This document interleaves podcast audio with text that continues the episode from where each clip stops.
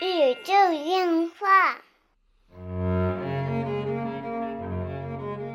纯洁二次元，跟你聊聊二次元中并不纯洁的那点事儿。大家好，我是小 C，坐在我旁边的呢依然是地球防卫组织 EDO 动漫社的社长阿吉。大家好，我是阿吉，哎呀，这个七夕过得真的是不一般呢，很纠结，特别累。对吧？嗯我们两个人是两天都没有睡好，嗯然后第一天在看这个《新世纪福音战士》的新剧场啊，然后第二天是在看相关的资料和解析，嗯都是到比较深夜哈。嗯嗯，然后在这个七夕节的时候呢，《新世纪福音战士》的最新的剧场版哈，这个出人意料的在这个 Amazon Prime 上面进行了一个在线的放送，嗯全世界呢在这个七夕的时候都能看到最新的 EV 这部剧场版了。嗯。也是疫情的时候给大家算是不留遗憾的进行一次集体的毕业仪式吧。嗯嗯，这一期广播呢，就跟大家来聊一聊哈这一部最新的 EV 的剧场版。对，就像标题写的，当我们在聊 EV 的时候，我们到底在聊什么？对。我原来特别不理解村上春树写这个 是什么意思，对，但是现在我我懂了我通透了，看完了之后就懂了，通透了。对对对就是当我们在聊 EV 的时候，我们到底在聊什么？对对，所以这一期哈，就是后半的内容啊，可能会涉及到一些剧透。其实啊，这一部 EV 真的是不害怕剧透哈。嗯为什么呢？就像这个冈田斗司夫说的一样啊，这部 EV 是一个毕业典礼。嗯嗯，阿吉，你参加毕业典礼的时候会是一个什么样的心情？挺挺开心的，嗯私塾 呵，好吧，啊，挺开心，挺痛快的。嗯，但其实呢，又有又有一点儿说不出来的伤感。对有一股那个劲儿在在你的心里头，你说不出来。你想要哭吗，它没有太多让你哭的感觉，对你你会挺开心，你会觉得很释然。你考完试了嘛，你会很放松，对，就那种很很纠结的青春的味道。对，嗯所以这次的新耶巴盖利勇剧场版，嗯。它就是一个给大家四分之一个世纪的毕业典礼。嗯、对，二十五年，对，啊，正如这个安野给真丝加的这句台词一样，就是嗯。再见了，所有的耶巴盖利勇。嗯。嗯，呃，二十五年的青春回忆啊，算是在这一刻哈、正式的完结。嗯。嗯，我们也是在第一时间看了这部影片啊，真的感慨很多。嗯其实，在准备这期广播的时候，我们之前在一个直播节目里啊，就策划了半天，嗯。后来发现啊，其实真的是要讲的内容很多，嗯。但是其实浓缩到这一篇广播里边儿，我觉得还是跟大家聊聊很多心情上的事情。嗯嗯。我觉得这个比较好，因为其实，哎，走到现在吧，具体再聊这些剧情啊、设定啊什么的，都已经就随着这一部剧场版的落幕，就都已经没有意义，没有意义了。对，就像刚才说的嘛，这是一场毕业典礼，嗯你既然毕业了，之前的一些回忆啊，也就是只当它 随风而去，是吧？是嗯一个回忆了。嗯嗯。然后呢，呃，照例哈，咱们在这个说内容之前哈，还是说一说这一部的技法上的很多创新的地方。就这一部呢，新 EV 的剧场版，嗯。嗯，它从制作嗯。制作流程到一些具体的技法上和前三部的作品是有非常非常大的一个区别的，甚至说它在整个业界嗯。都是有一个新的创新。嗯。在这部剧场版里，大量的运用了叫做预可视化的这种故事版的进行形式，嗯。它可以说推翻了，呃，手冢治虫嗯。制以来制定的这个日本动画的制作流程的一些规矩。嗯嗯。是创新，包括就是参加这次制作 Color 的很多的老员工，嗯。嗯，呃，他们都是业界里算是数一数二的监督了。对，Color 的人才济济嘛，嗯这次也被安野可以说是整的就算从零开始了吧。折磨的很痛苦。对对对，新的一轮的挑战开始就。是老板不满意，对又老板又不明示自己想要什么，因为老板也不知道他要什么，他只是觉得现在的东西不好。对，所以其实我倒是就特别明白何卷的这种心情，嗯，嗯，就是他们采用了这种前期的真人的去拍摄嘛，嗯，然后找角度啊，找一些个很刁钻的东西，我觉得其实。呃，看起来制作流程和以往的大家所谓的什么啊划分镜啦，对，然后就是设定啦，走的好像也是一个非以往的动画，简单来说就是说，嗯、台本、分镜、嗯原画、嗯动画、上色、效果、嗯成片，嗯对吧？然后同时在进行的前期在进行的有有这些的，比如说呃原画的修正，加上这个配音啊的部分、嗯声优的部分、音响的部分啊。嗯但是这一次呢，是采用了这个整个的是采用了一个电影的制作流程。嗯嗯这个预可视化在业界里，我觉得重要到什么程度呢？我觉得这是一次真正的把电影工业运用在了日本动画，当然指日本，因为这这这一招在人家就好莱坞或者迪士尼已经是标准操作了，但是在这种二 D 的日本动画，这是一次全新的一个尝试。嗯。不仅是这个预可视化的一个技术，嗯。同时呢，这次制作还通过大量的真人演出，嗯。包括这个 rotoscoping，就是转描机的一个技术，进行了一些呃作画的一些修正，嗯，所以你会觉得这一次的 EVA 的作画，嗯。人物的动作，尤其是纤细的这种日常动作，是惊人的真实。我一直以为是三转二，嗯，不是就是三转二。它是它是三转二，嗯，是三 D 转手绘二 D，呵，好吧，不是咱所谓的三 D 做出来建模之后的三 D 转二 D 的三炫二。三炫二，并不是是三 D 做完之后描了一遍。对对对对，这个片子反正我目测哈，因为我一说二嘛，目测就是除了一些远景路人镜头和这个机体的战斗镜头之外，没有用到三 D 的这个内容，都是手绘，就包括你阿吉觉得这个非常异常流畅的某些卡，嗯就是仔细你一帧一帧看，就发现那都是手绘，在日本动画史上算是非常惊人的那种纤细了，对吧？另一点，从技术角度来说的，就是这一次的背景，嗯算是安野这一派的势力对于新海诚细田守这一派的动画的一个风格进行了一个挑战。嗯嗯，没错。像之前新海诚也好，细田守也好，他们所表达的这个背景啊，就是算是红极一时。嗯，就是很流行那种。嗯，叫做什么？他们画的风景要比实际的风景还要唯美，还要好看。嗯就是我们所追求的这种这种感觉。很极致、嗯很对对对对舒服的对那种高饱和度的。反观是安野秀明这一次是重，呃，怎么说？你你很，你是不是觉得这个背景很像吉卜力的那种作品？很真实，对对就是很很还原真正的那种对，墓室的情况，包括这次的取材也特别特别的，因为就是看了取材之后，发现就觉得真的是，就照片吧，特好吧？就真太像了，就是很像，但是色彩他跟还原得很像他跟新海诚、细田守这些嗯背景的那种，哎呀，那种过过大描绘啊，就很真实吧，很真实饱和度不高。对，就你说特别像什么？就是赛博朋克二零七七跟前两天咱看那个洛基的美术风格的区别，嗯，对对不对？对，就同样是一个科幻，但是它的感觉是对非常不一样。嗯所以这次就是力求一个真实，人物动作的真实，场景的真实，嗯呃，包括演出的这个真实，嗯都给人一种哎呀，就是日本动画的这种规格啊，再次被提高了，就是新的时代再次的来临的这种感觉。嗯呃，就像，嗯，刚才我说的，从技术上、从流程上、从这个整体的艺术风格的把控上，嗯，这次的 EVA 的新的剧场版达到了一个前所未有的一个高度。嗯嗯嗯其实关于就是无剧透的部分，也就能只能说这么多吧。嗯嗯，因为剩下的就肯定涉及到一些剧情方面的事情了，涉及到剧透也是我们想要讨论的一个主要的内容。嗯嗯其实这一次呢，呃，阿吉，你觉得它的主题是什么？自我补完，嗯，对，就是整个的一个人类补完计划。我是觉得就，是成长嘛。对对对，我是觉得这个作品真的是安野秀明在用心和所有的观众们去交流，他这四分之一个世纪的心得，对，他的人生极起极落的一个心得，包括他这些年的成长嗯和孟阳子结婚之后的心情的一些变化，全体现到了这一部最新的剧场版里。而且这一部的作品是用他本人的话来说吧，是超越他自己思想的一个存在。嗯嗯，是非常不容易的。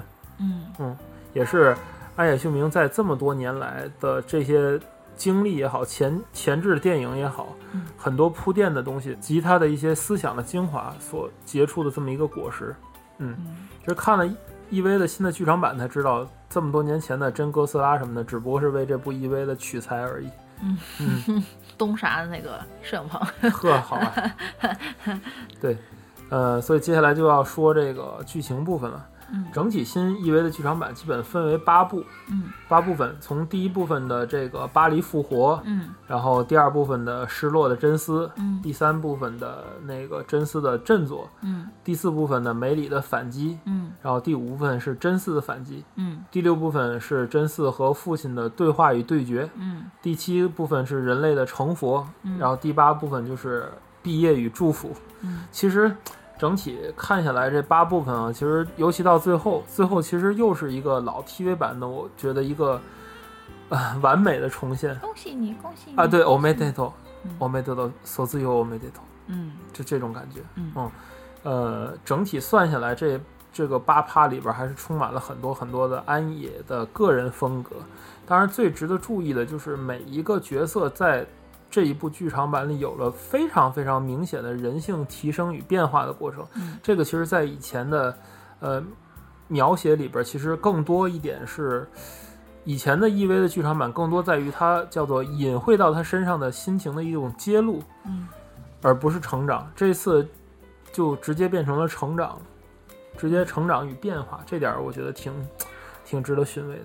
如果原来的旧 TV 和几部剧场版是是安野他自己本身对外的一种心情的宣泄的话，嗯，那这一部我觉得就是他经历了这么长时间，他都对六十多了嘛，嗯，他真正的奥特曼六十了都，对他真正的就是从少年结束了，对，他毕业了。和自己和解了。很多人看完之后就就很治愈，我看都郁闷了。就是嗯我跟阿吉看完了之后，就两天都不想想做事儿的感觉，嗯。游戏也不想打，动画也不想看，啥也不干，连退圈儿，漫展不想去就。是他和自己和解了，他从动画当中让自己和自己的人就是你生你这么多年种和解。这坚持的一个什么事情结束了嗯，的感觉，二十五年，嗯，感觉嗯真的是这样。就是经过这一次的冲击，我也是久久不能平复啊。我就是包括今天一天，我做很多事儿都很别扭，嗯嗯，就感觉，哎呀，好像是有什么东西就过去，就就像你刚毕业的时候感觉一样。所以我觉得，呃，EV 剧场版毕业说还是非常非常的靠谱的。而且我其实我嗯觉得，嗯，能够很多的人达成这种共识，我觉得也是安野本身的他的意图很厉害，因为我知道在做这部剧场版的时候是嗯很破天荒的，第一次有了这种叫做什么工作人员的内部放映会，嗯因为嗯平常都不会做这种事情的。嗯他希望达到别人能够完全对，统因为一的这次去理解他的意思。这次其实用的流程不太一样，像这种怎么说，我还是得说，这就是这些操作在迪士尼在好莱坞是很常规的操作，只不过是日本动画不这么做而已。啊，我知道，只不过就是我觉得就是当他可以去调整这么多年，去把他的所有的故事最后走向的大家认为的东西，能够达到如此的统一，对我觉得是监督很厉害的。这一次从剧本来说就推翻了 N 次，嗯嗯，然后整体的制作也是在最后真的是燃烧自己灵魂的情况下做完了这一部作品。嗯其实 EV 的魅力哈，总体说起来就是它的一个演绎法的不同。嗯嗯，这也就是阿吉经常说的啊，喜欢虚头巴脑的一个东西啊。其实传统的动画啊，或者是剧的这个剧作法，都是所谓的三段论法嘛，嗯也也叫演绎法，嗯，就是起因、经过、结果。结果对，然后呢，EV 的这个剧作法呢叫做归纳法，也就是说它从一个结论或者是从一个假说来导出了，来导出了你对原因的预想。嗯嗯，这是非常不一样的，就是他给你的只是说叫做什么结论信息，并不告诉你这些的原因，也这也是 EV 在当年能够大火特火的一个原因，对，因为他在叙事的方法当中格局不同。没有，他没有直接的给你去交代背景、去叙事这种大规模的去讲述的故事。对，故事的背景、剧情是什么？对他是从嗯各个角色演员的口中的台词、对表情、当时的氛围光，然后大家可以去推断这件事情的全貌是什么样的。对对对其实这个是当年大家很喜欢 EV 的一个点。对，嗯，这个不过呢，其实，在当年的话，呃，怎么说，就是大冢明治也是曾经在。就是杂志当中也批判过，其实这也嗯不过是商业的一种手段而已罢了。是嗯，不过这种商业手段真的是很吃香，成功，嗯，很成功功，，确实也是在那个年代，去有一个可以让大家重新的去看待动画和思考的这么一个作品的存在，以至于这么多年，它其实对于我们这一代年轻人的。这叫什么？就是影响力非常非常大，而且这种影响力是非常的潜移默化的。而且安野秀明透过这一部 EV 的升华，真的是跟前三部有一个非常大的一个提升，嗯，就是通过这一部作品的升华，彻底的把他的监督的这个商业动画嗯推向了现代艺术的范围。嗯嗯，当代艺术。对对对对对，这个可以说是。呃，因为当初有预想嘛，当初一月份的时候，就是冈田斗司夫就曾经预想过，就是这一部只要上映，就是日本票房的前十没有问题。嗯所以当时他还做了相关节目嘛，就讨论过了哪些电影会挤出日本票房的前十嘛，啊，就当时已经是神作预定了。没想到这一次上映之后呢，票房就迅速窜到了一百亿日元，嗯嗯，这么一个高的一个水准，然后嗯整体的。呃，上映的剧场的动员人数，算上以前的几部剧场版来说，应该已经超过了一千到一千五百万人这一个惊人的数字了。嗯嗯，这个在日本动画电影史上算是极其浓重的一笔。而且大家也知道，赶上这个时局，其实对，有又是在这种这种时在大家局下面，并不是很能是的，出门的这种情况下，是的，是的，真的是非常不容易。而且，嗯嗯、怎么说呢？像冈田有说嘛，就是这个毕业典礼嗯还是要穿的正式点儿，去电影院去观看。对，像我们这种没有福的人，就是只能用家里边最好最好的电视啊，去尽量还原一下那个当当时的感觉。嗯，嗯，觉得有机会还是去剧场看吧。希望国内如果可以的话，可以引进。对其实说到这一次剧场版的主要内容啊，就还是刚才咱们提到的这个人物的心境的一些变化。嗯嗯，这个是主要的。嗯，阿吉怎么看？我觉得所有人就像，嗯，最后真次和每个人的谈话一样，对，他和每个人打开了每个人所有心结的这种过程，对，就是达到了剧中人和剧外人所有人的和解，对，嗯，把事情跟大家都讲开了，对。也大家也明白监督是怎么想的，对，监督为什么要做这部作品，就是看的过程中，感觉就是坦诚的和这么一个人面对面的去交流。我第一次通过一个剧感觉到，就是我跟这个剧的导演真的是在对话，对。很神奇。对，他是通过剧中所有人物的语言、台词、行动，嗯。来向像你跟传传送波动一样的，就给你传送一种一种一种心情，对，一种感觉。虽然嗯明明还有很多的竞争对对对，其实对，但是对。话速度很快，对。所有人的台词三秒哦，这个这个我一定要一定要说一句，在制作上面，就是嗯。他因为之前有那个预可视化嘛，对，他无论是对于以就是演员的位置、嗯摄像机的位置，还是声优台词的速度，都是之前有严格的规定的。对哎，说白了，其实这部片子在作画之前，这部片子已经拍完了，对只不过就是画一遍呀，对对对，对仅此而已。对啊，刁钻的角度啊，这就是如何去预预可视化流程的好厉害之处，厉害之处真的是他的镜头一如既往的安野。对，一如既往的也，很刁钻，而且它里边就是高度的致敬的部分已经是超越了。嗯，怎么说呢？如果说呃，蓝宝石之谜还是戏仿的阶段、嗯 e v 进入致敬的殿堂之后，这一步已经超越了所谓的致敬。嗯，他把这些属于昭和年间的日本特有的文化符号当做一种灵魂展现给了大家。嗯嗯，已经不能算是致敬了，对吧？虽然很多人吐槽啊，最后那个打戏怎么回事儿啊什么的，就啊感觉嗯很假，又是上回上次说的那个古力特曼里边出现的那个问题，嗯对吧？这一次只能说安野太牛，嗯他的这个，我就举这么一个例子吧。最后这个初号机和十三号机打斗的其中一个场景，它是切换了 N 多场景，也是一个回忆杀。嗯其中的一个场景其实是源自于乌鲁特曼 S，嗯因为当时在制作这个艾斯奥特曼的时候，嗯呃，由于资资金的吃紧，也许大家回回去再看一下，自己看一下奥特那个艾斯的打斗场景，它是有意的在回避大道具，嗯甚至会有一些就是倒地的时候，那个楼会滑走，嗯楼会滑走，就整块儿滑不会不会破掉，对，嗯它会后后面再用嘛。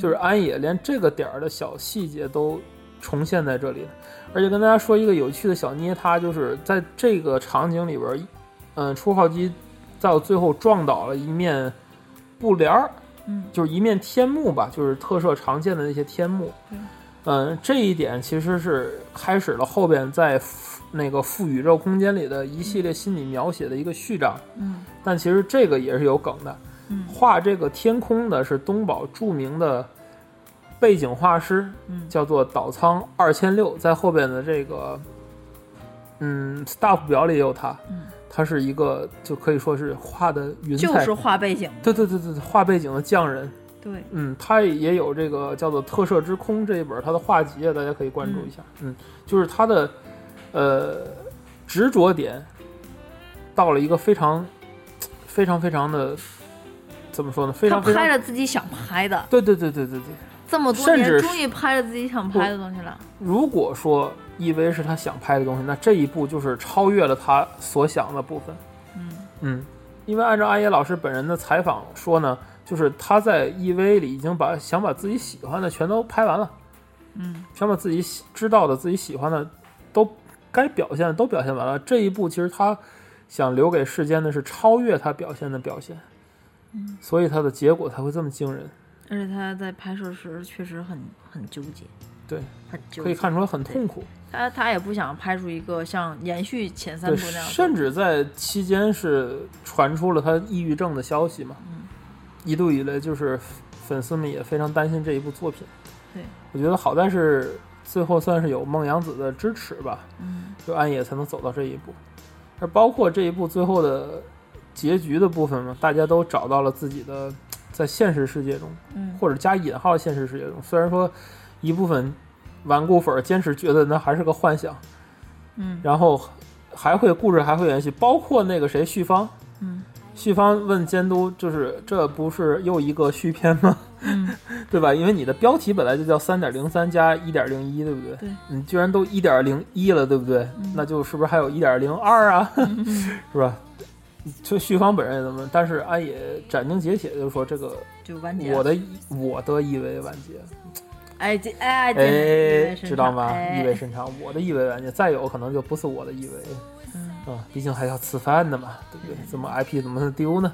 对对对好吧，对吧？就连那个之前剃须刀的广告都被大家扒出来，这是第一次在说朱勋和那个定元堂的关系，嗯嗯，嗯，都被扒出来，所以就是粉丝不会放过任何一点粮，是吧？有粮就要自己产粮。对，嗯嗯，其实包括这一次的，咱盘点一下所有人的心理的变化。真嗣长大了，嗯，呃，定元堂坦诚了，嗯，包括其实我我其实还是比较在意他在这这一部珍惜波的设定的。啊，对对对，对因为珍惜波在这之前，我是就是我没有看任何的分析的情况下，嗯我是一直觉得这个这个角色很突兀就出现了，就嗯对他突然间出现，虽然说最后有很多就是关于梦在漫画漫画版里也有，其实，就就是，但是他出现特别的愣，嗯哼，嗯，而且他他的出现和其明日实这个香的，就是纠纠结很多，珍惜波的角色很多还是从漫画考察比较好，因为最早这个提案听说就是真本一行在开始，再开始把这个梦阳子的形象有意的再夹杂在 EV 的世界里面，嗯。嗯，包括这次的结局都有真嗣是和代表着安野梦洋子的真希波在了一起，嗯。然后代表定为的凌波丽和这个代表定元堂的朱勋在了一起，而且这一次就是已经表明了，就是朱勋和定元堂在呃叫什么？故事的这种角色性上嘛是一体两面的。对，所以嗯。就是有个粉丝就像先生，你有时候还会明日香去哪里了？嗯，就是其实，在旧 TV 也表现过，嗯因为就是真嗣和明日香是一体两面的，嗯，就也是一个角色，其实。明白。